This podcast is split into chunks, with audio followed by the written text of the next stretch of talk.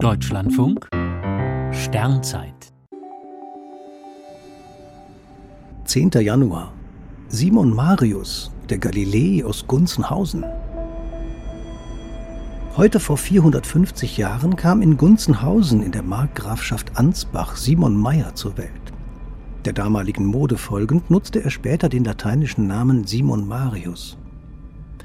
Gefördert von Markgraf Georg Friedrich von Brandenburg-Ansbach erhielt Simon Marius eine umfassende Ausbildung. Später beobachtete er einen hellen Kometen, besuchte Tycho Brahe in Prag und verfolgte die Sternexplosion, die als Keplers Supernova bekannt ist. 1609 richtete Simon Marius zeitgleich mit Galileo Galilei ein Fernrohr an den Himmel und entdeckte unabhängig von diesem die Jupitermonde. Er veröffentlichte einige Jahre später sein bedeutendes Werk Die Welt des Jupiter, in dem er die Namen Io, Europa, Ganymed und Callisto für die Trabanten des Planeten benutzte. Diese mythologischen Namen gingen auf Johannes Kepler zurück.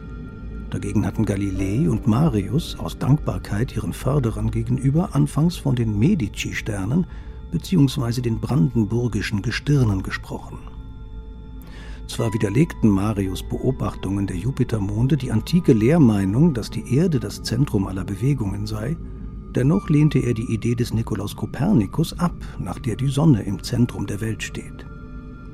Simon Marius war ein versierter Beobachter und bemerkte, wie sich die Sonnenflecken über die Sonnenscheibe bewegen und dass der Äquator der Sonne gegen die Ebene des Planetensystems geneigt ist.